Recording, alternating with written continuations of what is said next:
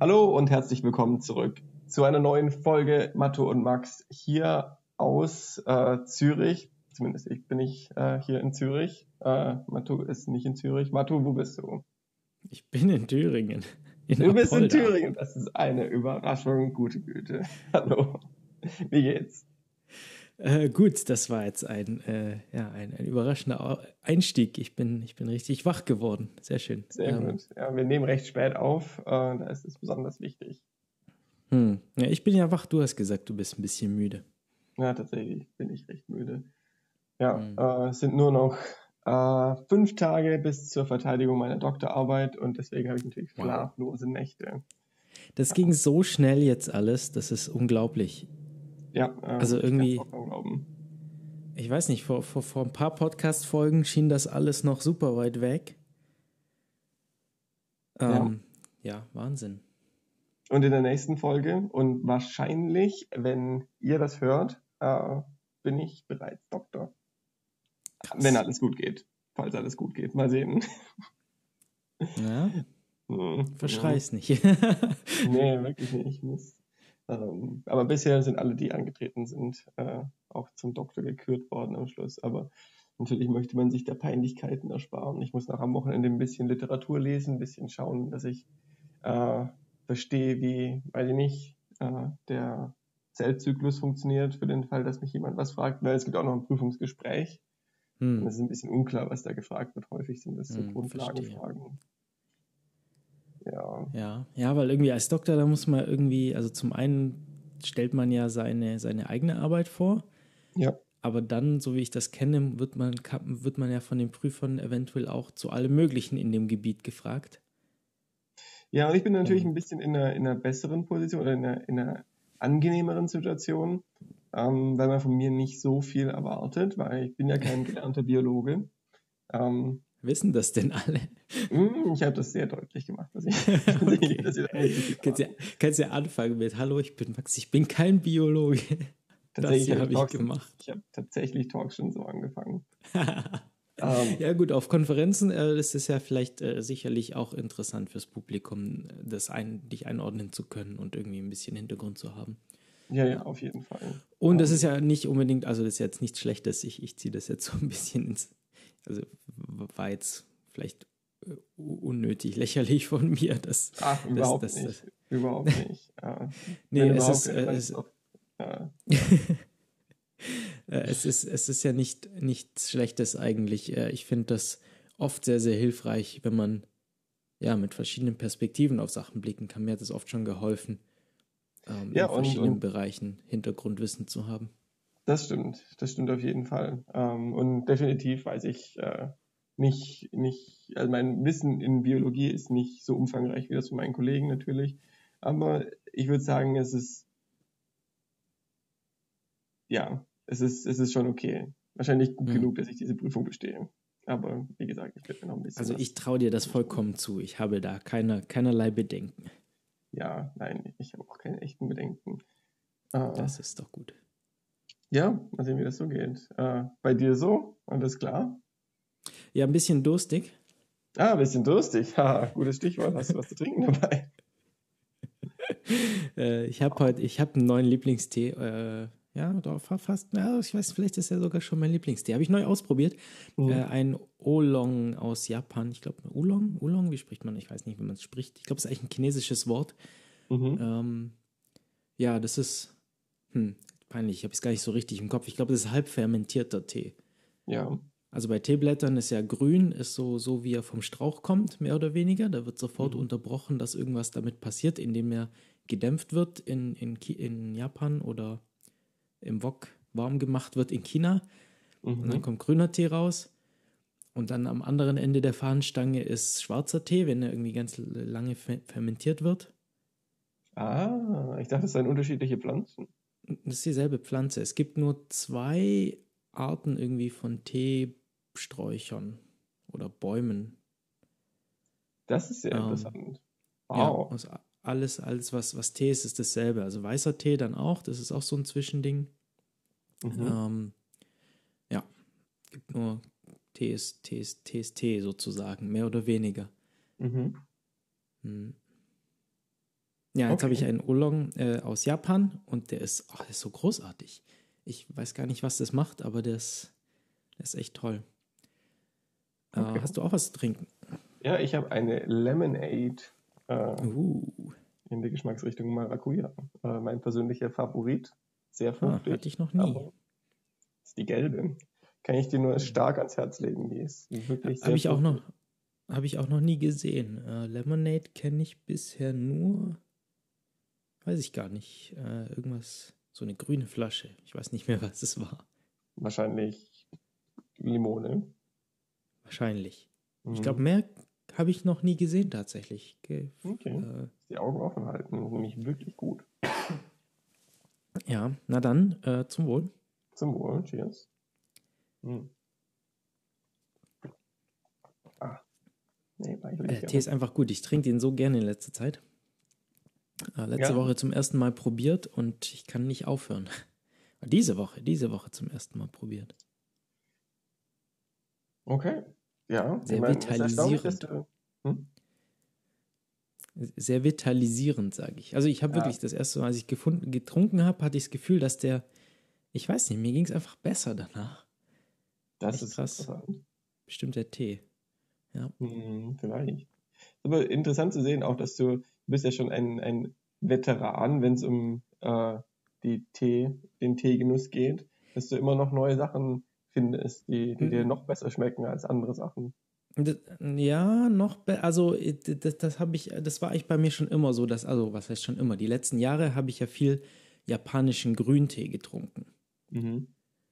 Ähm, genau, und da eigentlich auch relativ eingeschränkt auf die, äh, auf die, auf die beschatteten Grüntees mhm. häufig, die früh im Jahr geerntet wurden.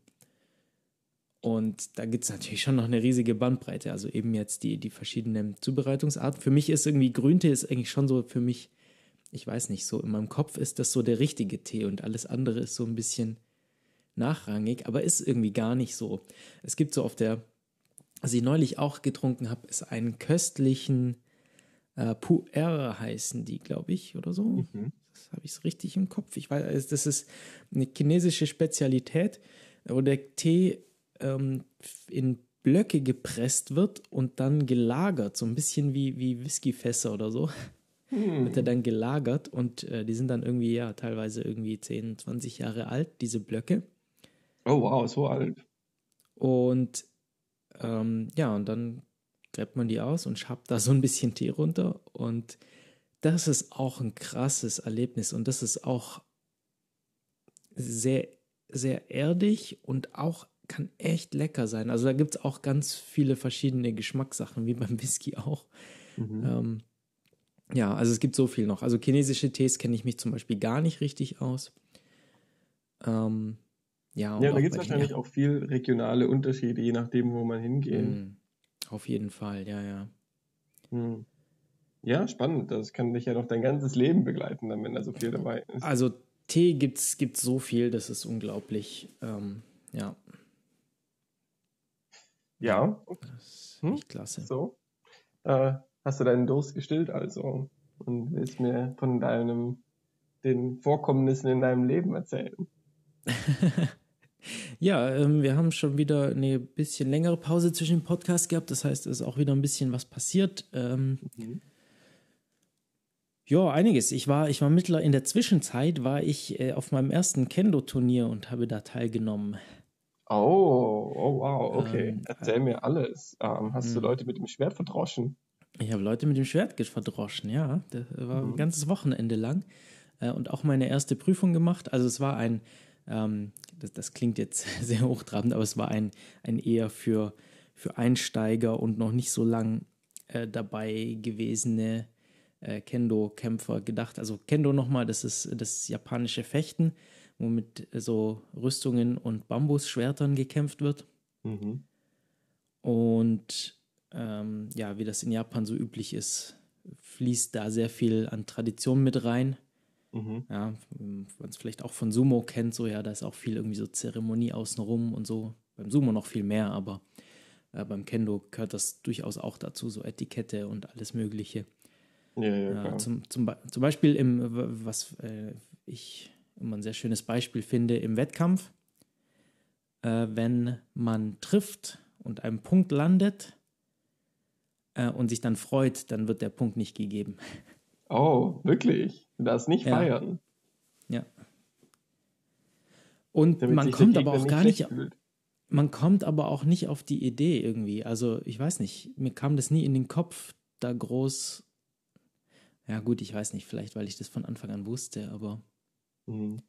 Nee, aber es gehört halt dazu, weil es doch eine gewisse Ernsthaftigkeit hat und halt eben die Wurzeln im, im Schwertkampf in Japan, äh, wo es viel um Ehre äh, Mhm. ging und auch Respekt vor dem Gegner. Also äh, Ja, ja, natürlich. ja, auch, auch, also ja, weiß nicht, auch wenn früher irgendwie Leute im, im Duell gestorben sind, ähm, dann, dann war der Sieger, äh, war erwartet, dass, dass sie sehr respektvoll äh, auch vor dem Verlierer sind und so. Und das, das zieht sich eigentlich bis heute durch. Mhm. Naja, es ist Ja. schon irgendwo noch ein Kampf mit Waffen. Ja, war auf jeden Fall super spannend. Äh, in Zwickau war das. Ähm, da ist ein fünfter Dan-Lehrer, äh, Lehrer, das ist relativ hoch im Kendo, vor allem Mhm. in Deutschland. Ähm, und ja, sehr, sehr spannendes Seminar, äh, sehr anspruchsvoll auch, anstrengend. Und ja, dann so ein kleines Turnier. Ja, wie weit bist du gekommen in dem Turnier? Ich habe den zweiten Platz geschafft. Oh, wow, herzlichen Glückwunsch. Wow. Danke, danke. vom, vom, vom niedrige Kio-Ränge, ähm, also ich glaube, es war irgendwie, es fängt irgendwie an, erste Prüfung ist sechster Q, dann 5, 4, 3, 2, 1. Mhm. Äh, und ich glaube, das Turnier war irgendwie sechster bis vierter Q oder so und dann die dritte bis erste hatten ihr eigenes Turnier. Aber du hast jetzt den sechsten. Ja, genau, ich habe da jetzt die erste Prüfung gemacht. Das heißt aber, du hast den sechsten und du hast trotzdem den zweiten Platz in diesem Turnier belegt. Hm, ja. Haben sie dir nicht einfach, dann haben sie dich nicht geupgradet auf den vierten? nee, in der, in der Satzung vom Kendo-Verband Ost steht, äh, dass das nicht geht. Hm. Sehr ärgerlich. Aber das muss ja ganz schön Eindruck gemacht haben da in der Community, oder? Mm, Es waren alle ziemlich gut. Also generell vom, vor allem von den Übungen her, ich war, ich war tatsächlich sehr überrascht, was für ein hohes Niveau herrscht. Ich habe ja doch schon eine ganze Weile mit japanischen Kampfkünsten zu tun, Mhm. ähm, habe einiges auch schon trainiert und würde schon sagen, dass ich so ein bisschen Gefühl dafür habe, um was für ein Niveau es sich dabei handelt. Und das Niveau war überraschend gut dafür, dass viele Anfänger, da waren viele sogar, die noch nicht mal äh, die, die richtige Kleidung für, das, für, den, für diesen Sport hatten. Oh, okay. Ähm, genau. weh? Äh, also die, die, äh, so die eine Sache sind, es ist der, ist der Kendogi, also sprich diese japanische Jacke und äh, Hakama, also Mhm. dieser japanische Hosenrock. Ähm, das, ist, das meinte ich mit, mit passender Kleidung. Äh, und optional ist dann noch die Rüstung für, für, wenn man in Kontakt geht. Aber man macht anfangs viel, die meisten Übungen tatsächlich ohne Rüstung Ah, okay. ähm, für ein paar Monate. Mhm. Ähm, einfach weil man anfangs eben Beinarbeit und Grundschläge lernen sollte, ohne das, weil sonst zu viel ist auf einmal. Ja, ja, nee, verstehe ich. Ja, nee, ich trage mittlerweile Rüstung. Ähm, ja. Sehr gut, sehr gut. Äh, aber dann war das wirklich ein, ein, ein Duell am Schluss. Das war genau, wir waren, ich glaube, so um die 20 Leute oder so. Ich glaube, ich Mhm. fünf oder sechs Pools an drei Leuten Mhm. äh, anfangs. Das heißt, man hatte auf jeden Fall zwei Kämpfe Mhm. und dann der erste und zweite Person aus jedem Pool ist dann in so ein ähm, Bracket-Verfahren gekommen. Also da waren dann, äh, dann immer Duelle und der Sieger ist immer weitergekommen. Ja, ja. Genau. Bis ins Finale. Bis, Wow. bis ins Finale dann, ja. Krass. Da hast du die meiste Anzahl an Duellen mitgemacht. Absolut, ja. Ja, ja, habe ich. Ja, wow, herzlichen Glückwunsch. Meinst du, du äh, die, deine äh, Erfahrung in anderen Kampfkünsten gibt dir da einen Vorteil? Ja. Also für Schon. den, ich komme auch auf jeden Fall schneller rein. Mhm. Ähm, auf jeden Fall, ja. Ja, nee, das denke ich mir, dass da so Grundlagen irgendwie oder allgemeines Gefühl hm. irgendwie da schon sehr hilfreich ist. Es hat auch Nachteile, ich weiß nicht, ob ich es Nachteile nennen würde, aber es sind, es sind Sachen, die ich mir abtrainieren musste oder lernen muss, äh, zu unterscheiden, welche Kampfkunst ich gerade anwende. Mhm. Beim Kendo, das ist natürlich ein Sport. Mhm. Und äh, um sich nicht zu ernsthaft zu verletzen, gibt es da Regeln. Ähm, das kenne ich halt nicht so, dass es Regeln gibt, mhm. was man machen darf und was nicht. Ähm, ja, und dann viele Sachen, viele Sachen muss ich, muss ich dann anpassen und ja, so, so ein paar Spezialdinger, äh, die es gibt. Ja, nee. Zum Beispiel ist beim Kendo, ja, das eine, das eine habe ich ja schon gesagt, man, man, darf sich nicht freuen, aber was, was wahnsinnig wichtig ist, ist eben, dass die Intention hinter so einem Schlag gesehen wird. Es gibt äh, vier, vier Trefferzonen, es gibt äh, Men, das ist ein Schlag auf den Kopf, mhm. äh, Côté Schlag aufs Handgelenk, äh, Do ist Schlag seitlich auf den Oberkörper, oh, beziehungsweise Bauch, ja, so, so, so seitliche Rippen. Äh, mhm. Und, äh, und Ski ist, ist Kehlkopf, ein Stich. Mhm. Ähm, äh, und, und ja, Punkte werden auch nicht gegeben, wenn da nicht ausreichend Intention erkennbar ist. wenn man kein Fumikomi macht, ist es so ein Aufstampfen mit dem Fuß, das auch zu hören sein muss. Und wenn kein Ki dabei ist, also kein Kampfschrei, der ausreichend ist. Wirklich? Ja. Du musst schreien, die zwingen dich? Hm. Ja, ja, es wird sehr, sehr viel geschrien im Kendo.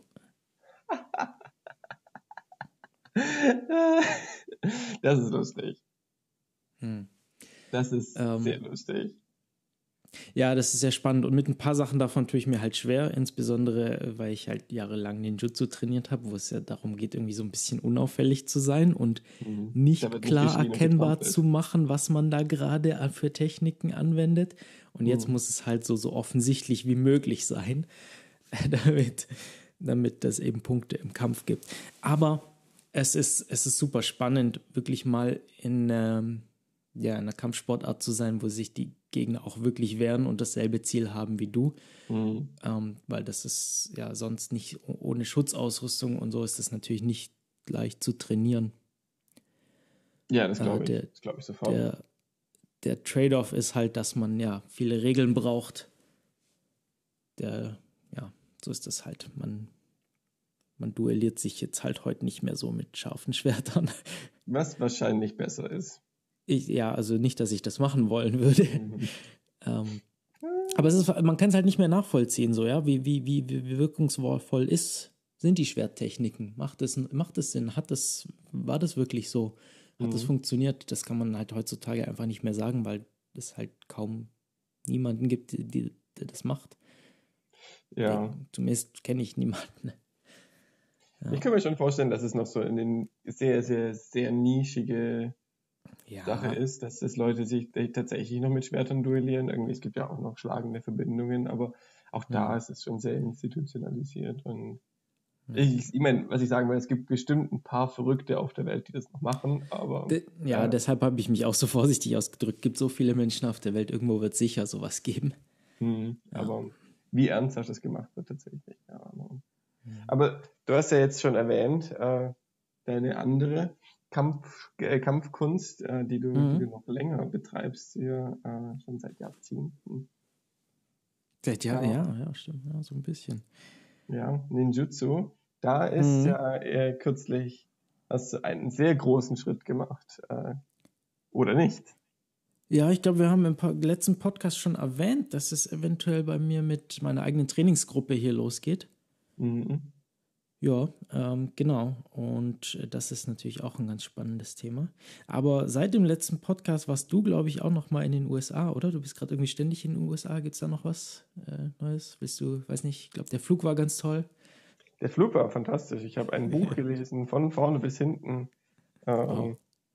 was, ich, was ich sehr gerne mache auf so Flügen, weil die dauern ja schon immer sehr lang.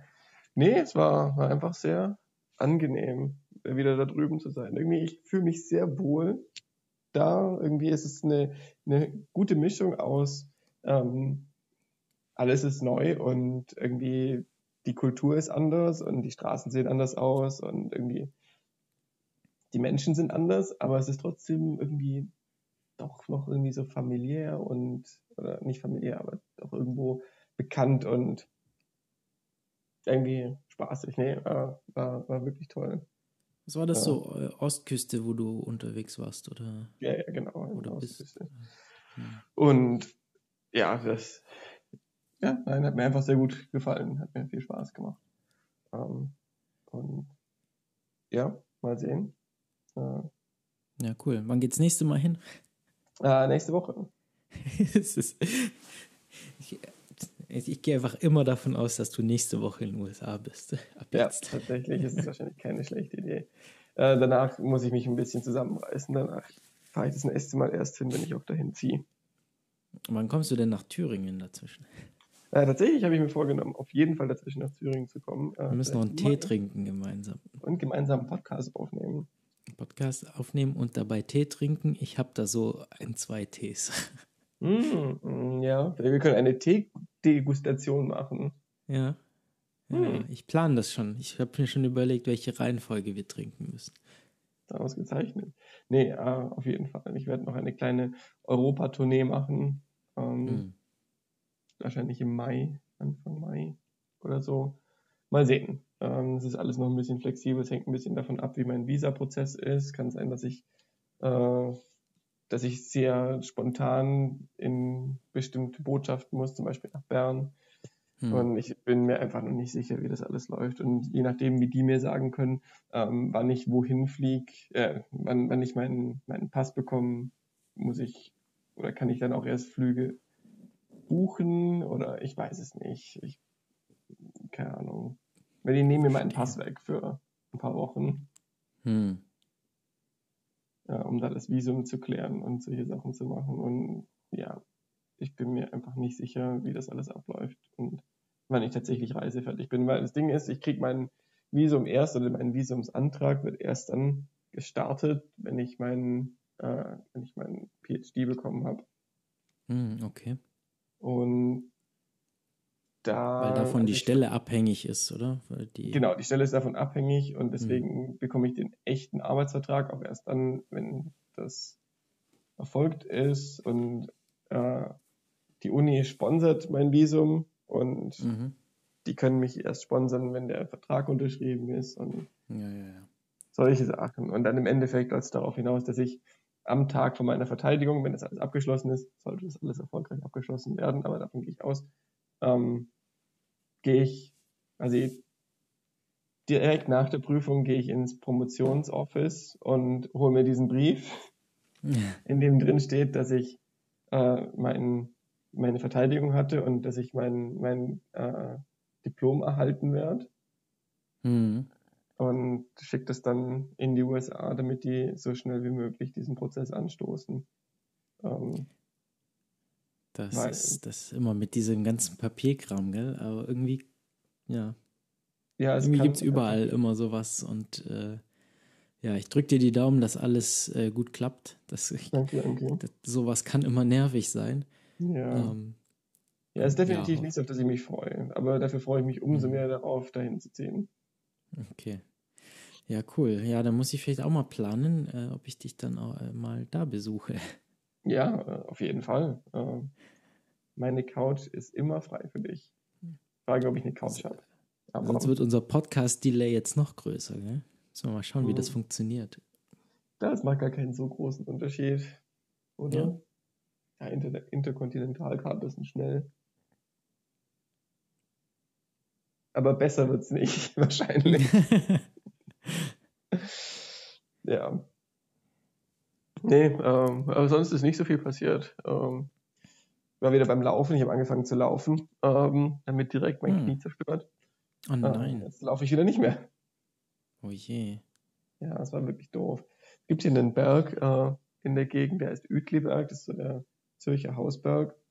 Und da bin ich, als ich noch für meinen äh, Triathlon trainiert habe, regelmäßig hochgelaufen, aber da war ich halt auch fit. Hm. Und jetzt äh, habe ich seit Wochen nicht mehr gelaufen und dann bin ich da hoch und stellt sich raus, gar nicht gut fürs Knie. Hm, das ist ja blöd. Ja, ja ich habe tatsächlich sogar ein bisschen Schwierigkeiten mit dem Treppensteigen im Moment. Ich hoffe, dass das bald weggeht, weil mh, hm, nicht ja, so, hoffentlich. so gut. Hm. Ja, keine Ahnung. Aber mehr erfreuliche Nachrichten. Wie ist dein Dojo, Sensei? Genau, ja, ähm, ja, wir haben schon gesagt, ich, ich, ich trainiere schon eine ganze Weile. Ich glaube, 2006 bin ich dazu gekommen, äh, Ninjutsu, beziehungsweise Bujinkan Budo Taijutsu heißt das ganz offiziell. Mhm. Ist aber eher als, als Ninjutsu bekannt. Mhm. Ähm, und ja, bin ja jetzt äh, vor ja, fast zwei Jahren mittlerweile schon hier nach Thüringen gezogen. Ja. Ist das schon so lange her? Wow. Ja, die Zeit vergeht. Krass. Ja, ähm, und ja, so Gegend von Weimar, Jena. Ähm, hier sind wir jetzt mittlerweile auch schon mal umgezogen. Oh ja, äh, stimmt. ähm, und ja, die Frage war, war eigentlich von Anfang an so ein bisschen, wie, wie, wie geht es denn hier mit der Kampfkunst weiter? Weil es gab jetzt hier in unmittelbarer Nähe keine, keine Bujinkan-Trainingsgruppe. In Jena gab es mal wohl eine. Ähm, da bin ich auch mal hin, aber irgendwie scheint es die nicht mehr zu geben oder so. Zumindest erreiche ich da niemanden. Mhm. Ähm, ja, und ja, mein, mein Lehrer aus Neu-Ulm hat mir doch dann ins Herz gelegt, vielleicht doch auch mal selber was zu machen, weil das wäre ja auch schade, die, die 17 Jahre Training ähm, ja, dann jetzt vor die Hunde gehen zu lassen.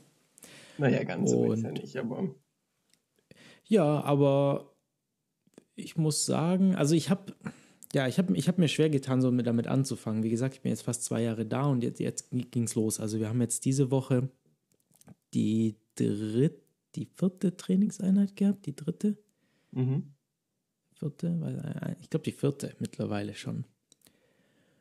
Und ja, ich habe mir so ein bisschen schwer getan, so irgendwie, ich weiß nicht, ist es für, für mich ist halt irgendwie so dieses ganze Drumrum auch schon, schon so ein bisschen beängstigend. Also, also irgendwie Sachen mit, wie ist das mit, muss man irgendwie einen Verein gründen oder, mhm. oder man braucht eine Firma, um das zu machen, wegen irgendwie Versicherung und Zeug.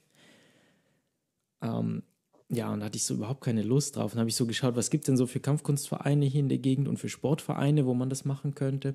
Mhm. Und ja, so bin ich auch zum Kendo gekommen, weil da gibt es eben in, in Jena den japanischen Kampfsportverein Seishinkan heißt der. Und ja, das ist so ein Dachverband, die machen mehrere Sachen. Die machen, genau, das ist der, das ist ein Verein, der hat sich äh, zusammengetan, äh, um verschiedene japanische Kampfkünste anzubieten. Ähm, und äh, genau, da gab es bisher Karate, Kobudo, Aikido und Kendo. Und, und Kendo hatte mich noch, schon lange mal interessiert, bitte. Mhm. Und jetzt auch noch neu Ninjutsu. Ja, genau. Und jetzt äh, neu ist äh, Ninjutsu slash äh, Bujinkan. Mhm. Ähm, ja, durch, durch mich, genau. Es ist jetzt noch keine, also das, das sind irgendwie alles Abteilungen. Wir haben jetzt noch keine neue Abteilung aufgemacht. Mhm. Aber vielleicht wird es auch noch. Ähm, aktuell teile ich mir die Halle mit dem Aikido. Äh, die benutzen die, die Judo-Halle mit. Mhm. Also die Halle gehört, glaube ich, irgendwie der Stadt oder zumindest irgendwie so einer öffentlich, irgendwie so, so, so, so einer, äh, wenn ich es richtig verstanden habe, äh, ja, gibt es ja so eine, so eine Gesellschaft, die diese, die, die öffentliche, die öffn oder die, die Sporthallen hier, so, so ein Sportforum da betreibt. Mhm. Ähm, und das, das ist eine sehr schöne, weitläufige Sportanlagen, ganz vielen Fußballfeldern auch und ähm, mehreren Sporthallen, auch teilweise spezialisierten Sporthallen, so zum, zum Laufen extra Indoor und, und Zeug. Oh, wow. Äh, und eben auch eine Judo-Halle, sehr, sehr große, mit, ähm, ich glaube, irgendwie acht Mattenflächen oder so, also acht so, so, so Wettkampfflächen. Mhm. Äh, also sehr, sehr, sehr groß. Und ja, die Judo, äh, die Aikido-Leute vom Seishinkan, äh, die brauchen nicht die komplette Halle und haben daher freundlicherweise angeboten, dass ich da zu denen ihren Trainingszeiten da mittrainieren kann, weil neue Hallenzeiten zu bekommen ist, ist immer schwierig. Also es sind immer verschiedene Sportarten unterwegs. Also Judo trainiert da sehr viel. Äh, Judo sehr ja, groß in, in Jena. Ähm, ja. Allgemein scheint oh. Jena eine sehr gute Sportinfrastruktur zu haben. Ja, doch, äh, durchaus. Also gerade so die Sporthallen. Ähm, das ist auch nicht der einzige Sportkomplex in Jena. Ja, da gab es nochmal so einen Sporthallenkomplex, den ich mir mal angeschaut habe. Äh, wow. Und alle, alle sind auch, also bei, bei allen sind auch irgendwie ähm, immer Hallen, ist immer ein Hallenwart vor Ort, äh, der sich dann auch um, um alles kümmert und alles koordiniert, Schlüssel ausgibt und, und ähm, ja, für Fragen da ist und so. Also das ist gar nicht schlecht, ja. Ja, klingt so. Okay, und dann hattest du jetzt deine ersten Trainingseinheiten schon. Genau, äh, ja, also letztes Jahr habe ich praktisch mal, bin ich dann zum, zum Kendo dazugekommen und hatte dann, mhm. äh, ja, also ich bin dann einfach mal zum, zum Probetraining gegangen und Kendo fand ich schon mal ziemlich cool und dann habe ich eben da mit dem Lehrer und der auch Abteilungsleiter vom Kendo ist, den mal drauf angesprochen, gesagt, so ich mache da noch was, ähm, glaubst du, das würde hier reinpassen in den Verein? Und ähm, ja, der hat dann gemeint, so ja, das könnte eigentlich vielleicht schon gehen. Und dann habe ich mich an den Vorsitzenden gewendet. Das hat dann ein bisschen gedauert, bis wir da so richtig ins Gespräch gekommen sind. Aber Ende äh, des letzten Jahres, ja, haben, haben wir uns dann nochmal zusammengetan und so ein bisschen besprochen. Und haben gemeint, so ja, die könnten sich es gut vorstellen. Und ja, dann habe ich jetzt im Januar gesagt, gut, dann muss ich jetzt einfach mal loslegen. Mhm. Ähm, bin dann zum Aikido auch ins, ins Probetraining gegangen. Also da hatten wir schon besprochen, dass es eventuell möglich wäre, neben dem Aikido-Training parallel das zu machen. Ja. Äh, genau, war, bin dann mal zu dem paar Mal ins Probetraining, damit ich die Leute auch mal kenne und die mich. Mhm, mhm, und ja, nachdem dann irgendwie von allen Seiten das in Ordnung war, habe ich gesagt, gut, dann muss ich jetzt mal anfangen. Und dann habe ich da jetzt mal angefangen, genau. Wann? Ähm, Wann hast du das gemacht? Genau, wie gesagt, das war jetzt, glaube ich, die vierte Woche jetzt, äh, diese Woche. Also wow. aktuell ist einmal die Woche äh, Training für mhm. aktuell 90 Minuten. Das ist immer so ein bisschen knapp, finde ich. 90 Minuten ist ja. knapp? Ja, mit Aufwärmen und allem, da kommt man nicht so wahnsinnig viel. Andererseits, weiß nicht, ich, ich unterschätze es vielleicht mittlerweile auch, weil ich, ich man, man, merkt so ein bisschen, je mehr man Sachen gewöhnt ist und Bewegungen, desto effizienter wird man da und dann findet man es auch nicht mehr so anstrengend. Ja, das wollte ich und ich auch krieg dann, sagen. Ich kriege dann aber immer die Rückmeldung von Leuten, so, oh, das war aber anstrengend und so. Äh, das ist gut, das ist genau das, was du hören möchtest. Ja, nee, aber zwei Stunden wären, glaube ich, so ein bisschen besser. Dann könnte, hätte man nämlich am Anfang ein bisschen mehr Zeit, sich aufzuwärmen. Mhm. Äh, und könnte ein paar Sachen auch ein bisschen gemütlicher angehen. Also zum Beispiel in Ulm hatten wir, glaube ich, fast drei Stunden Training. Wirklich? Wow.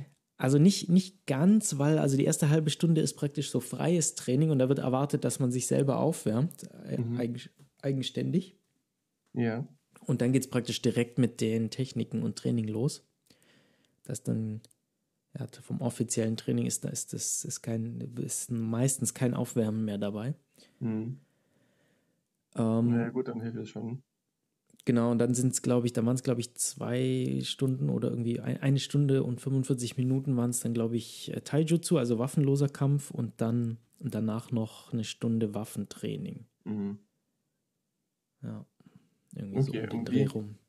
Wie, wie strukturierst du das so bei dir?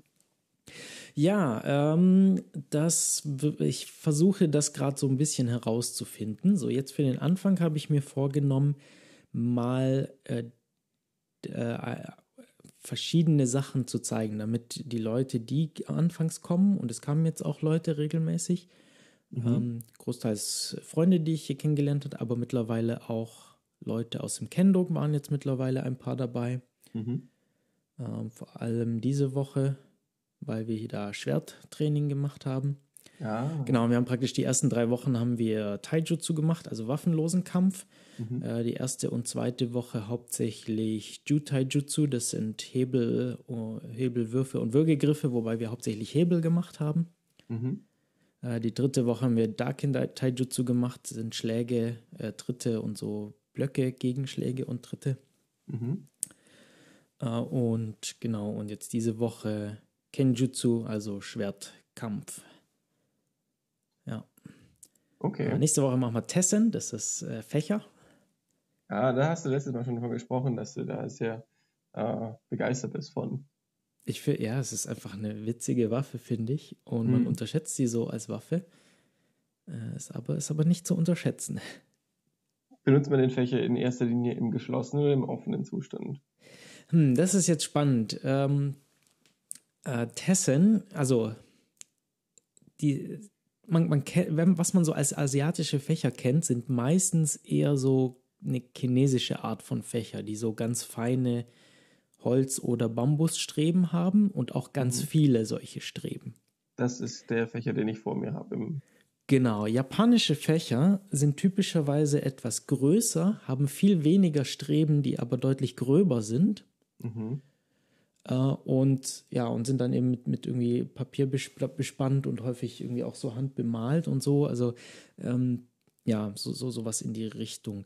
Und ähm, die, wenn die irgendwie aus Bambus sind, also die, die gab es früher so. Und die, äh, die heißen nicht Tessen, mir ist gerade das Wort entfallen, irgendwas mit G, irgendwie Gunmai, ich weiß nicht.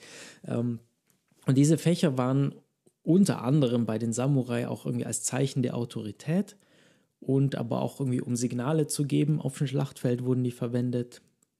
Ah. und, und so verschiedene, so verschiedene ähm, ja, verschiedene Zwecke dafür. Und jetzt war es so, dass wenn Samurai irgendwie unterwegs waren und viel gekämpft waren, dann, dann sind so Bambusfächer auch, auch leicht mal kaputt gegangen. Das heißt, mhm. dann haben die sich dazu entwickelt, dass man die, die äußeren Streben aus Metall gemacht hat, um das Ganze ein bisschen zu verstärken. Und irgendwann wurden dann alle Streben zu Metall. Äh, und Genau, und jetzt wieder zurück auf deine Frage. Und irgendwann kamen dann auch Fächer, die aussahen wie, wie zusammengeklappte Fächer, aber es war einfach nur ein Stück Metall. Ah. Das, das dann aber praktisch so nur so angedeutet hat, wie wenn, wie wenn es Streben hätte, aber es ist eigentlich ein Klotz aus mhm. Eisen, ähm, der aussieht wie ein zugeklappter Fächer. Ähm, und das, das ist dann eher das, was man als Tessin bezeichnet. Äh, oder aber auch tatsächlich ja, Fächer, die man aufklappen kann, aber die Metallstreben äh, haben.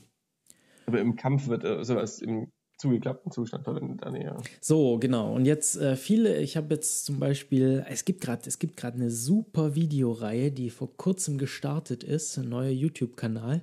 Mhm. Äh, der heißt Let's Ask Seki Sensei. Und Seki Sensei ist der ist das Oberhaupt der Asayama Ichiden Ryu, glaube ich, in Japan. Das ist eine Kampfkunstschule, ein Kampfstil, äh, ein japanischer. Und ja, der, der macht gerade großartige Videos. Äh, der, mhm. der arbeitet zusammen mit einem ähm, ja, mit einem japanischen YouTuber, der schon relativ lang auf YouTube ist und viel über japanische Kultur, aber auch Iaido und so Videos gemacht hat. Und die machen das jetzt gemeinsam und ja, wie gesagt, ist der Großmeister dieser, dieser Schule und macht da hervorragende Videos. Und mhm. der hatte nämlich vor kurzem was über Tessen, also Fächer. Mhm.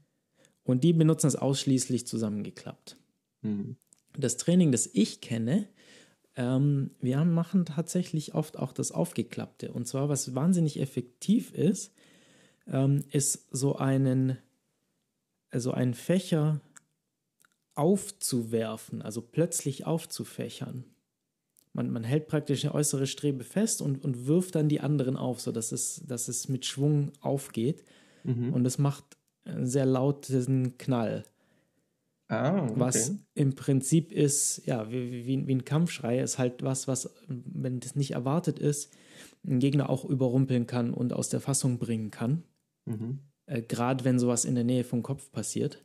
Mhm. Äh, dann der aufgeklappte Fächer nimmt natürlich auch Sicht.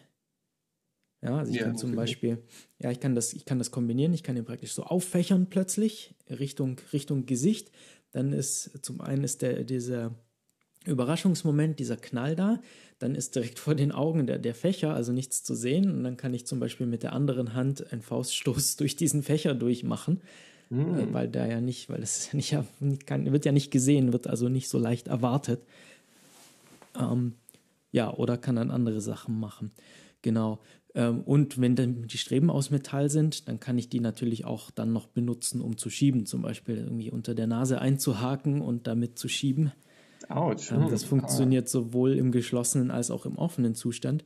Mhm. Im offenen Zustand halt auch relativ gut, weil da halt dann noch so viel Zeug außenrum ist, was irritiert. Ja, ja, mhm. natürlich. Muss man sich vielleicht so ein bisschen vorstellen, wie so, wie so Stierkämpfer mit so einem Tuch. Mhm. Ja, und dann ist der Fächer, der aufgeklappte Fächer praktisch dieses Tuch, das irgendwie zur Ablenkung da ist. Und ja. Hm. Ja, das kann ich mir sehr gut vorstellen. Gibt es da Sachen, die du gut mit, mit Anfängern machen kannst? Wir werden sehen, wie gut das funktionieren wird. Also ansonsten sind Techniken ähm, ähnlich zu, na, ähnlich zu, ist schwer zu sagen. Also ähnlich zu Jitte, aber das sagt dir jetzt wahrscheinlich nicht so viel. Mm, nee. Ähm, äh, was man häufig damit macht, ist, äh, ja, die Kanten einzusetzen. Also, dass man das als, als Unterstützung nimmt für, an, für Waffen, für, ja, wie Techniken. Wenn wir uns vorstellen, es kommt irgendwie ein Faustschlag, mhm. ähm, dann kann ich einfach mal mit dem Fächer so auf die Finger draufklopfen, die da auf mich zukommen. Und wenn mhm. das Ding aus Eisen ist, dann hat es einen entsprechenden Effekt. Ja, und auch ein bisschen ähm, den Hebel, oder? Wenn du das so als kurzen genau, Stock, so als Schlagstock verwendest. Das genau, das ist dann das nächste. Es gibt Stocktechniken, also man kann dann sehr kurze Stocktechniken dran nehmen. Äh, die Kanten zur Unterstützung, ja, also irgendwie auf Druckpunkte, auf Nervenpunkte. Mhm. Ja, und ja, das ist so grob zusammengefasst. Tessenjutsu, also Fächer, Fächerkampf. Okay. Äh, mhm. Das steht dein, äh, wie, wie nennt man äh, Schüler im Japanischen, weil du bist Sensei, oder? Sehe ich das richtig? Ja, kann Sensei. man, glaube ich, so sagen, so ja. Also ich denke, denke, kann man mich jetzt wahrscheinlich so nennen. Ähm, mhm. Ja. Wie nennst du deine äh, Untergebenen? Ähm, gute Frage. Wie, wie, ist das nochmal? Also es gibt die, äh, es gibt äh, Bezeichnungen wie Senpai und Kohai. Mhm. Ähm, das sind, das ist, so nennt man sich dann typischerweise unter den Schülern untereinander. Also die, die, die fortgeschrittenen Schüler sind gegenüber den, den äh, nicht so fortgeschrittenen Schülern die, die Senpai. Mhm. Ähm, und umgekehrt ist dann die Kohai. Also Kohai sind dann so die, die, die, ja, die, die weniger fortgeschrittenen im, im, in Relation. Ja. Ähm, ich weiß jetzt gar nicht, ob es von Lehrer, also ob es da irgendwie eine andere Bezeichnung gibt oder ob man da auch irgendwie Kohai oder sowas sagen würde. Ha, hm. muss ich mal, äh, muss ich mal nachschauen, wie das Direkt so ist. einführen. Lässt du dich als Sensei ansprechen da? Zumindest bei der Begrüßung ja, wobei ich jetzt die Begrüßung aktuell die ersten Male noch so gemacht habe, dass ich die, die Ansagen gemacht habe. Äh, mhm. Üblicherweise ist es so, dass bei Begrüßung und Verabschiedung der höchstrangige Schüler, die höchstrangige Schülerin ein paar Kommandos gibt. Ich wollte jetzt aber die Leute, die da sind, nicht von Anfang an so überfordern. Ja, ich äh, denke, das formale Ding ist was, was ein bisschen wachsen muss, oder? Genau, und da hatte ich jetzt aber das Gefühl, dass es jetzt nach dem vierten Mal eigentlich ganz gut funktioniert hat. Das heißt, jetzt können wir da mal so langsam ein bisschen mehr einführen. Ich mache es mhm. auch immer so, dass wir jetzt immer, äh, wir fangen dann praktisch immer direkt an, ein bisschen aufwärmen, mhm. äh, dann Techniken und dann am Ende der Stunde äh, habe ich jetzt auch immer so ein bisschen erzählt zu ja, japanische Geschichte, Kampfsport, Kampfkunstgeschichte, äh, Geschichte der Waffen und so ein paar Hintergründe, warum was ist und was was bedeutet. Und das ist ähm, bestimmt voll spannend. Ich, ja, also ich finde es wahnsinnig cool, weil ich mich halt auch wahnsinnig gerne damit beschäftige. Ich halte das immer kurz, immer nur so, ja, fünf Minuten. Mhm. Aber ja, das finde ich eine sehr coole Sache. Zum Beispiel, okay. ja, ja äh, das bietet sich jetzt vielleicht so ein bisschen an, weil so die erste Stunde, da war ja auch die Frage, so was ist denn dieses Bujinkan, dieses Ninjutsu überhaupt? Mhm. Und das haben wir jetzt auch noch so gar nicht so richtig hier angesprochen. Ich weiß gar nicht, hatten wir schon mal eine Folge über Kampfkunst? Wir haben irgendwann schon mal drüber geredet. Ich weiß wir nicht, hatten schon mal eine Folge über Kampfkunst. Ich glaube sogar schon zwei. Zwei sogar schon, okay. Äh, eine auf jeden Fall. Hm, hm. Genau. Naja, also das Bujinkan ist halt so eine Sammlung von neun verschiedenen, auf Japanisch heißt es Ryuha, übersetzt wird es mit, mit Schule.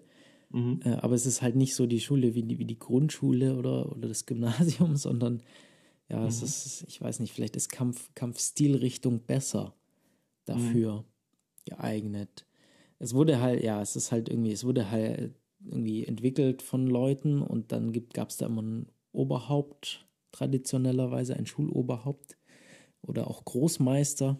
Mhm. Ähm, ja, der, der, der das dann weitergegeben hat, dann, dann die, die nächste Generation.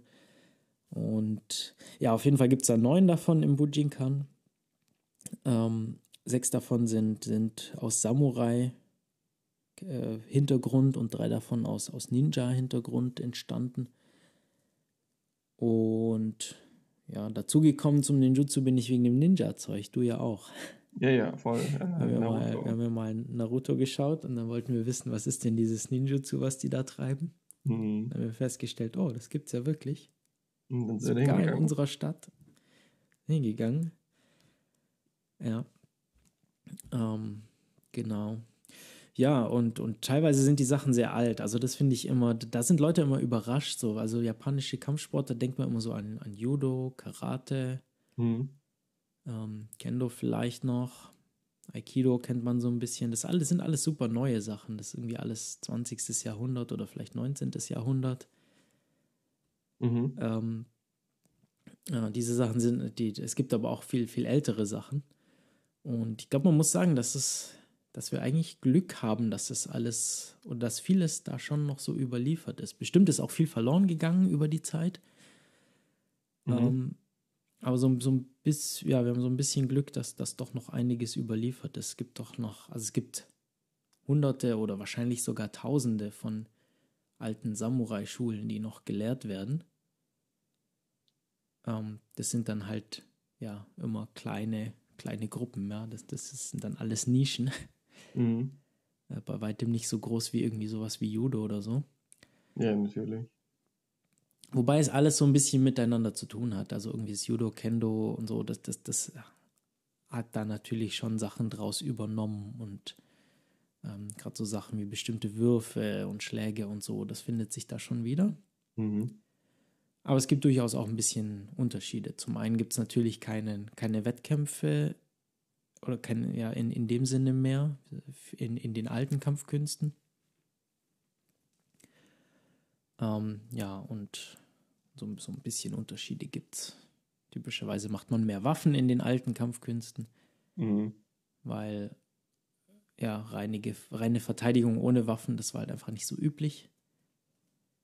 Äh, ja, und es ist wahrscheinlich auch einfach schwieriger, da wirklich Wettbewerb draus zu machen oder das irgendwie in eine. Na, es waren halt früher, war es halt, war halt, also die, die Samurai, mhm. die haben sich auch entwickelt. Ja, Samurai ganz früher, ich, ich, ich habe jetzt keine Jahreszahl, aber vielleicht irgendwie, keine Ahnung, 500 nach Christus oder sowas, ging es vielleicht mal los, so ganz grobe Größenordnung, ähm, dass, dass man halt Leute gesucht hat, die äh, die die Farmer beschützen und Farmen beschützen, ja, dass sie nicht, dass irgendwie nicht die Ernte irgendwie geraubt wird mhm. und solche Sachen. Ähm, das habe ich mal gehört, dass es da, da, da, so eigentlich losging und dann halt einfach ja, Söldner oder, oder Aufpasser gesucht wurden, ähm, was dann so ein bisschen der Anfang des Samurai war, um die dann, um die dann äh, ja, äh, bei, bei Laune zu halten, dass, dass sie nicht selber ähm, äh, anfangen, äh, ja, äh, zu, zur Gefahr zu werden, hat man ihnen dann immer mehr Macht gegeben, um äh, damit sie zu, zufrieden bleiben. Mhm. Und ja, letzten Endes, ja, gegen, gegen, gegen Ende, also irgendwie so, weiß nicht, so 16. bis 17. Jahrhundert, äh, war, waren ja dann die Samurai die höchste Kaste. Es gab ja da so, so ein Kastensystem in Japan. Ganz oben mhm. waren die Samurai, äh, darunter die Farmer, darunter die, äh, die, äh, die, die, die Handwerker und ganz unten die, ähm, die, die Händler. Oh, okay. Interessant. Das war die unterste Kaste, genau. Äh, ja, und irgendwie ist es so als, so, ja, wie sind wir irgendwie gesagt, so, also Geld und Macht zusammen ist zu gefährlich. Deshalb waren die Händler, die, die hatten das Geld, aber waren halt die unterste Kaste. Ähm, und die Samurai, die, die lebten halt für den Kampf, für, für den Krieg, also die oberste Kaste, den, den, ihr, den ihr Sinn und Zweck war es das. Mhm. Und ich glaube, dann so im siebten Jahrhundert kam dann auch der Zen-Buddhismus nach Japan aus China. Mhm. Buddhismus gab es schon viel länger, aber Zen-Buddhismus nochmal ein bisschen spezieller. Ja. Ähm, der, äh, äh ja, ich glaube, ich glaub, das wäre jetzt ein bisschen viel. Vielleicht können wir irgendwann mal über Zen sprechen, wobei das ein sehr komplexes, schwieriges Thema ist. Ja. Ähm, äh, auf jeden Fall hat man das dann so ein bisschen ja, ich möchte fast sagen, missbraucht und dass dieser Samurai-Kaste dann, dann aufgedrückt, um, um sie damit fast so ein bisschen in Schach zu halten. Mit, mit den Werten, dass es, dass es dann eben darum ging, ja, Samurai haben äh, zu dienen. Also Samurai, das Wort Samurai heißt auch irgendwie Diener oder sowas in die Richtung, also mhm. Untergebener und, und ja, da war also eine sehr, sehr starke Hierarchie, sehr starke Hierarchiegedanken, Gedanke, was sich bis heute in Japan durchzieht, dass irgendwie, also zum Beispiel älteren Menschen auf jeden Fall Respekt äh, zu, zu gebührt und, und halt auch nicht widersprochen werden darf und so. Also es, ja, das ist sehr, sehr extrem hierarchisch alles. Mhm. Ähm, und dann ging es halt um so Sachen wie, wie Ehre und, und so, also das, ist eben so, so, so, ein, so ein gewisser Verhaltenskodex. Und dann ganz wichtig, also wo, wo jetzt insbesondere das Zen dazu kommt, ist, dass, dass Samurai eigentlich immer bereit sein mussten, ja, zum einen Leben zu nehmen, also zu kämpfen für, für, mhm. ihren, äh, für ihren Herrscher, äh, aber eben auch ihr Leben zu lassen. Mhm. Äh, und das eben so als, als eher positiv gesehen wurde, ähm, ja, ehrenhaft zu, zu sterben. Äh, ja, es ist, ja, genau, das hatte da eben einen sehr großen, großen Einfluss. Und ich denke, die Samurai, wie, wie sie heute so ein bisschen den Ruf haben und wie, wie es kommt, das hat, ich glaube, das kam dann auch eher so aus dem Ende der Samurai-Zeit. Ja, Weil, natürlich. Ich meine, das wird, wird schon immer so sein, dass das letzte Bild, das übrig ist, das ist das mhm. übrig bleibt. Genau, weil, weil ich glaube, da, wo es wirklich Kriege gab, ich glaube, da war einfach keine Zeit irgendwie, um, um ja, so viel aufzuschreiben und so. Mhm. Da gab es halt einfach Kriege. Also Japan war einfach äh, jahrhundertelang ähm, im Bürgerkrieg. Ja. Und ja, dann erst, äh, erst irgendwie, ich habe keine Jahreszahl im Kopf, aber irgendwie, ich habe im, Kopf irgendwie so 19. Jahrhundert wurde, gab, oder vielleicht erst 20. war Ende der Samurai. Muss ich nochmal nachschauen, wann genau das war.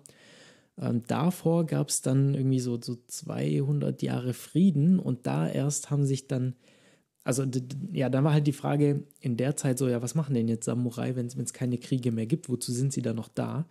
Und dann mhm. wurden viele Beamte und so, ähm, ja, viele ähm, ja, für viele war das auch irgendwie, glaube ich, schwer zu verkraften. Also man hört dann viel, dass, dass irgendwie viele ähm, ja, ver verarmten und dann irgendwie ja, es halt nicht verkraftet haben, dieses Ende mhm. der, der, der Kriegszeit, weil sie plötzlich nichts mehr hatten, wofür sie äh, leben. Äh, und in dieser Zeit haben sich dann aber auch viele solche Ryoha gegründet. Ja, insbesondere gab, kam dann immer mehr der Fokus auf den japanischen Schwerka Schwertkampf. Mhm. Ähm, weil, also das Schwert war, glaube ich, als, als, als es Schlachten gab, war, glaube ich, das Schwert nicht so relevant. Weil es einfach viel praktischer ist, eine längere Waffe zu haben wie ein Speer. Mhm. Ähm, und eine Lanze oder eine Naginata, das ist so ein, so ein langer Stab mit, einem, mit, einem, mit einer Klinge am Ende. Ja äh, oder aber auch, auch Bogen, äh, Pfeil und Bogen. Mhm. Ähm, das waren, glaube ich, die viel, viel relevanteren Waffen auf dem Schlachtfeld. Vielleicht auch äh, Kriegshammer, Kriegsaxt, glaube gab es, glaube ich, auch einiges in Japan. Ähm, nee, es war ja auch in Europa so, dass, die, dass das Schwert oder der, der Säbel eher die Waffe der Offiziere war. Mhm. Ähm, und das ist halt dadurch, dass die dass Offiziere eher in der zweiten Reihe stehen oder je weiter hinten du stehst, desto prunkvoller ist ein Schwert, weil es hm, einfach ja, benutzt. Ja, ja. ja. Und, Und so wird das ja da auch gewesen sein, nehme ich an, wenn die Schwerter dann nicht benutzt wurden, dass sie dann immer hübscher wurden. Genau, ja, und dann eben in Friedenszeit, da war es dann, also es war dann tatsächlich so, dass Samurai waren verpflichtet, Schwerter zu tragen, zwei Schwerter, mhm. ein großes, langes und ein kurzes. Ähm, das war das Erkennungszeichen. Sie mussten das also immer bei sich haben. Ähm, und ja, kamen auch so ein paar Privilegien, das in gewissen Fällen auch benutzen zu dürfen. Zum Beispiel, wenn hm. ihnen nicht der gebührende Respekt gezeigt wurde. Also Ouch. sich irgendwie jemand nicht tief genug verbeugt hat oder so. Dann durften sie den aufschlitzen. Äh, ja, typischerweise den Kopf abschlagen. Äh, ja. ähm, äh, und ja, aber es war äh, eben auch, äh, also es war, war zum einen Privileg, aber eben auch Pflicht. Und ich glaube, da, da kam durchaus auch einiges, also ja, ich glaube, das war, das war schon auch hart, weil ähm, mit dem kamen dann halt gewisse Regeln, dass, dass sie halt sich be bestimmt verhalten mussten. Mhm. Und wenn sie sich falsch verhalten haben, gab es dann eben auch entsprechende Konsequenzen. Ähm, mhm. Zum Beispiel, wenn sich Schwerter berührt haben mit einem anderen Samurai, dann mussten sie sich duellieren. Bis einer im Staub lag. Ja, ja, halt, ja und nicht mehr atmet. Mhm. Wow. Ähm, ja, also, ich, also genau, diese ganzen, diese ganze Fokussierung aufs Schwert, die ist dann eben, glaube ich, dann eher gegen Ende der Samurai-Zeit entstanden. Mhm. Weil es halt praktischer war, in der Stadt und in den Bogen und so mit dem Schwert rumzulaufen, statt mit einem großen Kriegshammer. ja, gut, das verstehe ich schon. Das ist auch ergonomisch. Ne? Okay, und das sind ja. so Sachen, die du dann deinen, äh, deinen äh, Schülern in den letzten fünf Minuten noch beibringst. Äh, genau, vielleicht nicht ganz so auslänglich wie jetzt, aber solche Sachen, genau. Oder dann haben wir auch mal drüber gesprochen, ja, was, was ist, wie ist es mit dem Graduierungssystem im Bujinkan? Was wird überhaupt gelehrt im Bujinkan? Also mhm. ist jetzt, ja, ein großer Fokus ist auf dem waffenlosen Kampf, vor mhm. allem am Anfang. Ja, ja, ja. Aber ich finde, Waffen gehören da eigentlich für mich mit dazu und ich möchte es auf jeden Fall mit unterrichten. Ich denke, ich, ich würde es gerne so machen, ja. dass ich es mal auf zweimal die Woche ausweite und zwar einmal die Woche Taijutsu, einmal die Woche Waffen. Das könnte, könnte sehr gut ankommen, ja. Das wäre ein, ein, gutes System wahrscheinlich. Auch, ja. dass du dann den Raum bekommst, durch die verschiedenen Waffengattungen so durchzurotieren, aber gleichzeitig, mhm. ich meine, das Taijutsu ist ja schon auch sehr, wenn ich mich recht erinnere, vielfältig. Ähm, ja, es ist halt vor allem auch so ein bisschen Voraussetzung für die anderen Sachen. Zum Beispiel bei dem Tessen, bei dem Fächer, da machst du halt viele Handgelenkhebel und, ähm, und, und Beinfeger und so. Und das kommt halt alles aus dem Taijutsu, aus dem waffenlosen Kampf. Mhm. Nur nimmst du dann halt die Waffe als Unterstützung dazu. Ja, ja, klar. Und das Gleiche funktioniert mit dem Schwert oder mit dem Speer auch mit allen möglichen Waffen. Eigentlich, du, du musst eigentlich den waffenlosen Kampf ja schon, schon können, um mit der Waffe vernünftig umgehen zu können. Mhm. Das heißt, du möchtest gerne auf zweimal die Woche ausweiten. Ja, ich denke, auf längere Zeit würde ich das gerne machen, genau.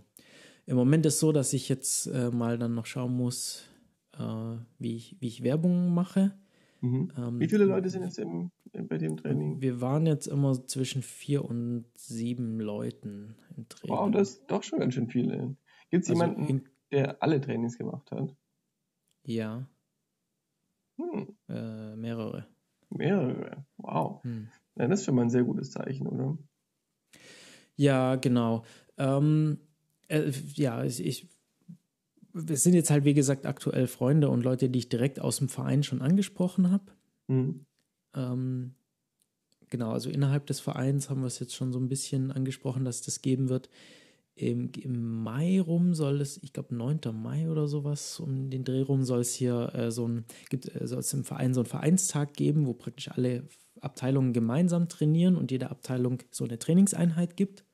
Oh, cool. Ähm, da werde ich auch entsprechend eine geben. Das heißt, da werden dann hoffentlich noch ein paar Leute aus dem Verein das äh, mitbekommen. Ähm, woran ich jetzt gerade arbeite, das habe ich jetzt letzte Woche fertig gemacht, ist irgendwie so, so, für, die, für die Webseite so ein bisschen Infos. Ja, das wäre schon sehr wichtig. Genau, weil irgendwie ohne Website, ich, ich habe bis, mich bisher noch zurückgehalten, jetzt vers zu versuchen, irgendwie Flyer oder sowas zu machen, weil wenn jemand irgendwie nichts hat, was man, wo man Leute hinschicken kann und sagen, da kannst du nachgucken, wo du hin musst, mhm. ist es ein bisschen schwierig. Genau, jetzt ist gerade äh, der Webmaster vom Verein ist gerade krank, deshalb äh, zieht sich das gerade leider ein bisschen. Äh, ja. aber ich hoffe, dass da irgendwie so die nächste Woche die, die Webseite mal da ist und dann werde ich auf jeden Fall mal Flyer probieren und dann mal gucken, vielleicht, dass ich auf Social Media mal ein bisschen was mache. Ich glaube, das könnte auch ganz gut funktionieren. äh, vielleicht eventuell an der Uni mal was aufhängen. Ja, warum nicht? Äh, kann ich mir schon vorstellen, dass es genug Leute gibt, die, die daran Interesse hätten. Hoffentlich kommen ja. nicht zu viele. Sondern irgendwann ja, wird es schwierig, ich, das Training zu geben. Also ich sag mal so, das pendelt sich ja dann ein. Ja? Ich muss gerne da irgendwie aufhören, aggressiv Werbung zu machen. Ja, ja, natürlich. Und ich kenne das ja aus Vereinen. Ähm, ja, du hast ja auch immer einen gewissen Schwund. Ja, Leute sind eine Zeit lang mit Begeisterung dabei, aber irgendwann wird es halt auch oft manchmal schwierig, das mit anderen Sachen im Leben zu vereinen. Ja, ja. Und Fall. Leute fallen dann auch wieder weg. Äh, da habe ich mir jetzt keine Sorgen, dass es zu viel wird. Nein. Wenn es richtig viel wird, ich meine, ja gut, wenn gute Leute dabei sind, dann werden die hoffentlich schnell genug besser, dass, dass die dann vielleicht auch ein bisschen helfen können im Training und so. Wäre aber auch, wäre ich jetzt auch nicht böse drum, wenn wir ja. eine größere Community aufbauen würden.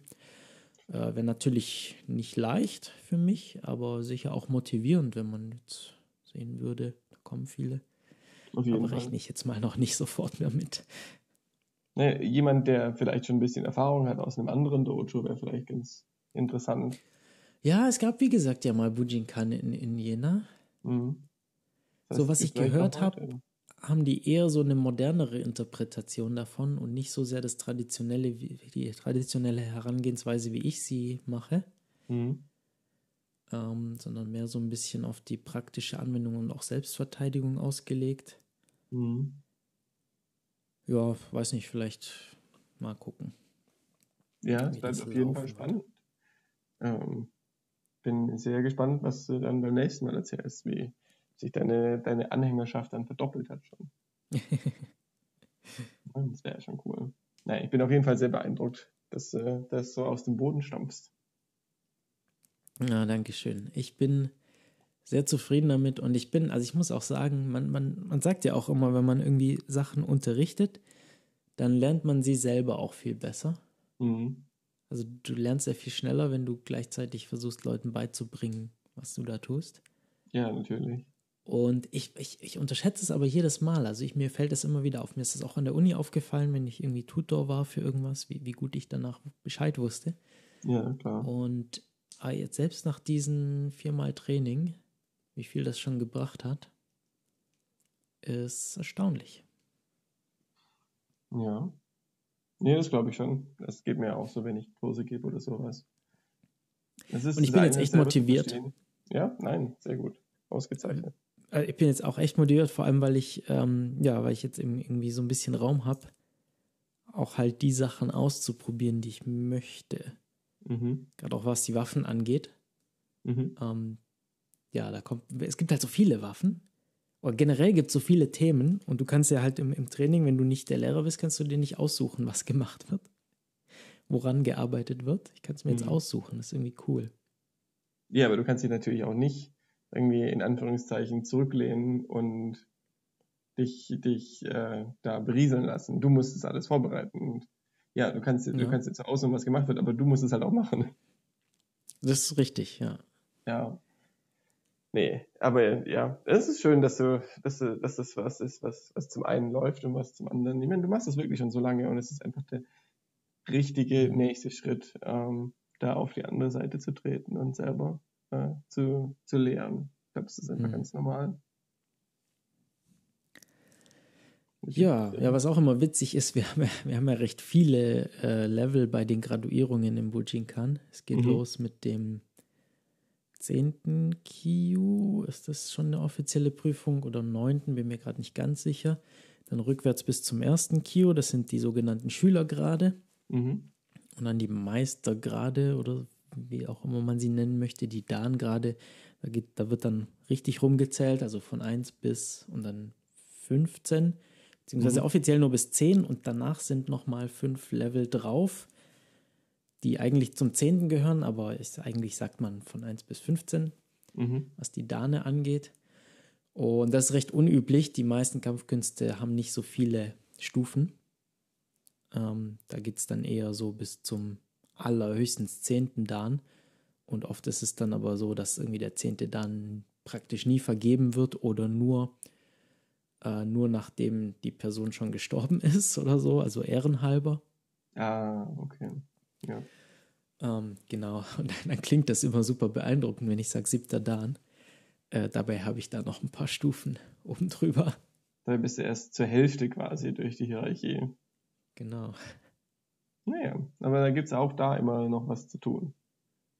Ja, ja, ja. Also es ist, ja. Ja, ich glaube, Prüfungen und, und gerade in Kampfkünsten ist nochmal so ein ganz eigenes Thema. Ja, äh, ja, nee, definitiv. Ob man sowas überhaupt haben sollte, wie vergleichbar sowas ist, ob es eine gute Idee ist zu haben oder nicht. Ähm, mhm. ja. Ich denke, es ist schon motivierend für manche, aber ja, lass uns da mal ein anderes Mal drüber sprechen. Mhm. Wir sind ja heute auch schon relativ lang unterwegs. Ähm, aber ja, freut mich, dass, dass es so gut läuft. Hast du denn äh, außerhalb von deinen Kampfkünsten noch was erlebt, was erwähnenswert wäre? Hat es irgendwie was dabei, ein Ding der Woche zum Beispiel? Ich habe ich hab mich tatsächlich, also dieses Jahr muss ich sagen, ist echt fast alles, so was ich mache, so hat mit Kampfkunst zu tun. Hm, äh, schon, okay. schon faszinierend. Auch mein Ding der Woche. Äh, ich lese gerade ein Buch, beziehungsweise höre ein Hörbuch. Mhm. Ähm, ich hole diesmal ein klein bisschen mehr aus dafür. Mhm. Genau, also ich interessiere mich für Kampfkunst, äh, insbesondere japanische Kampfkunst und habe mir da mal geschaut, was gibt es denn da so an, an Romanen in die Richtung, was so mit Samurai zu tun hat oder so, weil ich mich einfach ja, mich mehr damit beschäftigen wollte, was, was waren denn die Samurai, was machen die denn so? Mhm. Äh, vielleicht auch die Ninja, aber Ninja ist nochmal so ein kompliziertes Thema, wo man nicht wirklich was drüber weiß. Ja, und da habe ich vor kurzem irgendwie so, so einen Roman gelesen, der war ganz nett. Das war mehr so ein, so ein Jugendroman oder so, aber der war ganz nett. Ähm, ich glaube, von einem westlichen Autor geschrieben und dann auch aus Sicht eines westlichen Jungen, der in Japan strandet sozusagen. Ich glaube, irgendwie im das irgendwie 19. Jahrhundert oder sowas. Und dabei, mhm. dann da bei so einer Samurai-Familie aufwächst. Das war irgendwie ganz nett. Ähm, ja, aber so ein bisschen eher für, für Jugendliche geschrieben. Und dann habe ich so ein bisschen geschaut, was gibt es denn noch so an, an Samurai-Romanen und bin dann auf einen gestoßen, habe hab mir das Hörbuch geholt, habe angefangen und ich musste nach, nach einer Stunde oder so wieder aufhören, weil da so ein Quatsch drin stand. Weil der oh. angefangen, also, also das hat irgendwie so im, ich glaube, das hat im 17. Jahrhundert gespielt. Oder, also noch ein bisschen älter auf jeden Fall. Und dann hat er irgendwie angefangen, so, ja, und er war Experte in Karate, Karate und Judo. Und ich so, ja, das kommt, das gab's da aber halt noch alles gar nicht. Mhm. Oder irgendwie gar nichts damit zu. Auch die Charaktere waren so seltsam. Irgendwie die Samurai waren irgendwie, äh, deren einziger Zweck war irgendwie grausam zu sein. Mhm. Und ich mache das ja echt selten, aber das, das Hörbuch habe ich zurückgegeben. Ähm, ja, und ich konnte das nicht mehr weiterhören. Das, das, das hat mich so genervt. Äh, was ich aber neulich gehört habe, ist ein Hörbuch, äh, Hagakure. Das ist, eine, das ist ein historischer Text, geschrieben mhm. von einem Samurai, der, der, der dann Zen-Mönch wurde.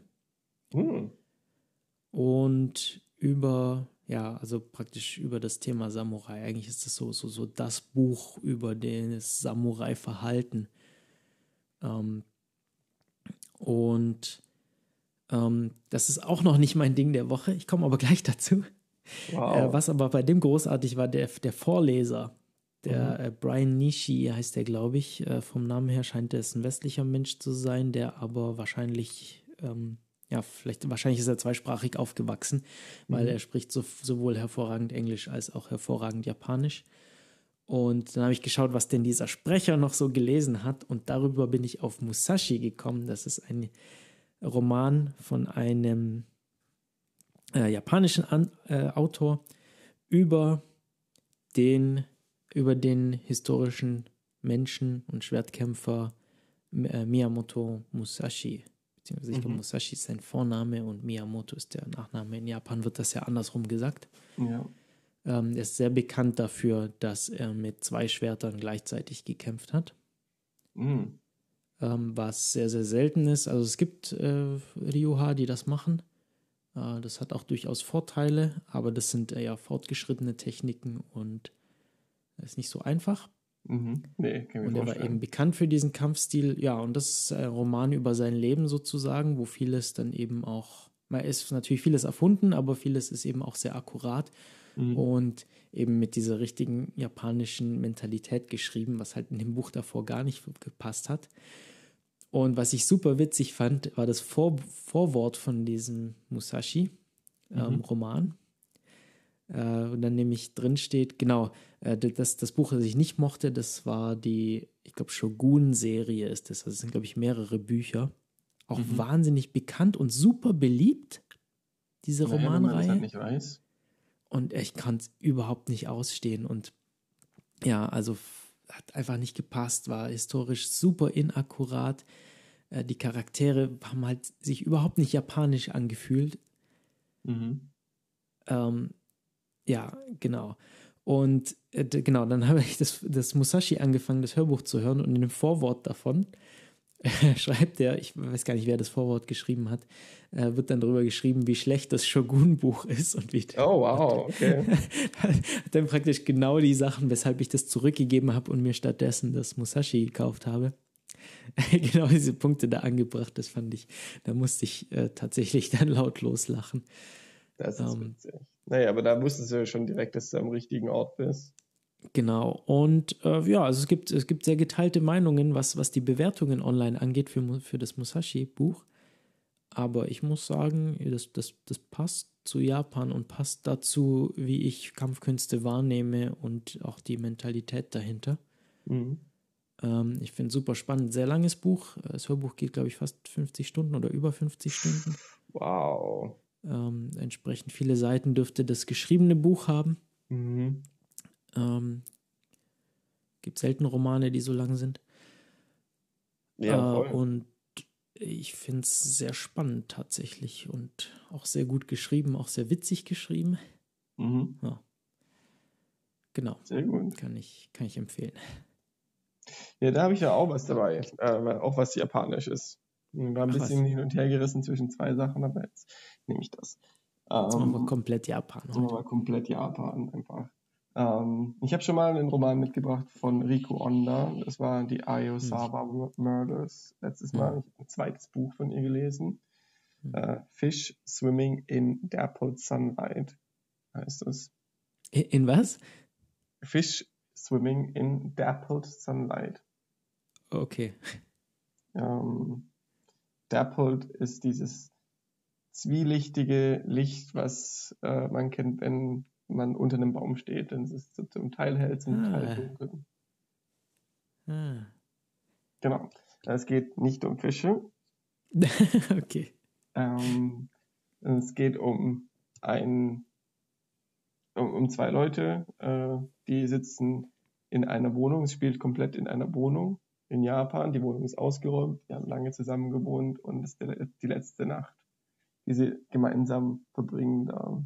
Und sie, es gab Konflikte, die dazu geführt haben, dass sie jetzt getrennte Wege gehen. Und es ist einfach die Beschreibung dieser Nacht. Und es ist nur ein Gespräch zwischen den beiden. Aber es ist unfassbar spannend und richtig ja. ein, ein echter Thriller. Weil die ersten Sachen, ich kann, das kann ich erzählen, ohne dass ich zu viel äh, verrate, die ersten Sachen, die man so langsam lernt über die zwei, über die ersten irgendwie zehn Seiten oder sowas, ist, dass sie gemeinsam mit einem Tourguide im Urlaub waren oder im Urlaub waren und sich dann einen Tourguide genommen haben und der Tourguide ist ums Leben gekommen und beide denken, dass jeweils der andere ihn umgebracht hat. okay, wow. Und beide gehen in dieses Gespräch rein und denken, der andere ist ein, ist ein Killer und äh, sind sich nicht ganz sicher, ob sie da lebend rauskommen, aber sie wollen auch hören, dass der andere der Killer ist. Hm. Und es ist so gut gemacht, weil es ist, es, ja, ja, und die, die, die Kapitel sind immer abwechselnd aus der Perspektive vom einen und der anderen. Hm. Und es ist einfach so gut gemacht. Auch die, die Erzähler, man merkt sehr schnell, dass die Erzähler äh, irgendwie ihre eigenen Meinungen haben, natürlich, weil man immer aus der anderen Perspektive das hört. Und teilweise äh, kriegt man die Perspektive von beiden auf die gleiche Sache. Und man sieht, mhm. dass die beiden die, die gleiche Ereignisse völlig unterschiedlich einschätzen, mhm. ein ganz anderes Gewicht geben. Und es ist super spannend, dieses Spiel mit der Perspektive und ja. einfach auch einfach auch wirklich spannend vom Inhalt her, weil es passieren dann noch ganz andere Sachen. Und, das ist hm. interessant, es scheint bei, bei japanischen Sachen öfter vorzukommen, diese, diese Perspektivwechsel. Das ist mir nämlich jetzt nämlich in den Romanen, die ich so gelesen habe, in letzter Zeit auch immer wieder aufgefallen, mhm. dass teilweise die Autoren irgendwie, irgendwie teilweise sogar im Satz so eine Perspektive wechseln, was manchmal super schwer ist, sich daran zu gewöhnen, aber auch sehr, sehr interessant. Ja, also ich finde es, find es wirklich gut und es stimmt schon, es ist nichts, was üblich ist. Äh, und es ist interessant, dass, dass, dass, du sagst, dass es vielleicht ein generelleres Thema ist, weil ich dachte, Mensch, was für ein cooles Gemäck. Mhm. Aber jetzt, wenn ich mir überlege, die Arasawa Murders waren auch äh, aus verschiedenen Perspektiven geschrieben oder in verschiedenen Formaten geschrieben. Es war eher eine Kollektion an Beweismaterial oder irgendwie Recherchematerial von äh, einer Journalistin. Ja. Naja, jedenfalls Rico Onda. Äh, kann ich nur empfehlen. Fantastische mhm. Autorin. Ja, cool. Ja, dann sind wir ja auch schon wieder am Ende. Wobei heute hat es äh, ein bisschen ausgeartet bei uns. Aber naja, wir haben ja gesagt, wir müssen jetzt länger machen, weil wir uns nicht mehr so oft zusammentun. So ist es nämlich. Und ähm, wenn ihr es bis hierher geschafft habt, schreibt uns noch eine Mail an äh, m&m.matu.de. Ich glaube, dürfte funktionieren. Ich glaube, so war das. Hm. Sonst guckt ja. ihr auf der Webseite nach. Gibt ja auch ja, noch. Einfach. Die, die finde ich aber schwer zu finden, muss ich sagen. Immer wenn ich die suche, tue ich mir immer schwer. Ist irgendwie. Glaube ich auch noch nie auf dieser Webseite. Anchor.fm, also Anchor wie der Anker, bloß auf Englisch geschrieben, .fm mhm. slash Matumax, glaube ich. Irgendwie so, google es einfach, so. kriegt es schon hin. Nee, googeln bringt leider nicht so viel. Also es, bei, in Podcast-Clients findet man es ganz gut. Mhm. Aber durch Googeln irgendwie nicht so. Hm, schwierig. Ich glaube, wir haben da zu wenig Geld reingepumpt in dieses Ding. Mist. Aber die Leute, die bis hierher gekommen sind, haben auf jeden Fall uns gefunden. das ist wahrscheinlich korrekt. Sehr gut. Dann mach's mal gut, bis zum nächsten Mal. Ade. Bis dann. Tschüssi. Ciao, ciao.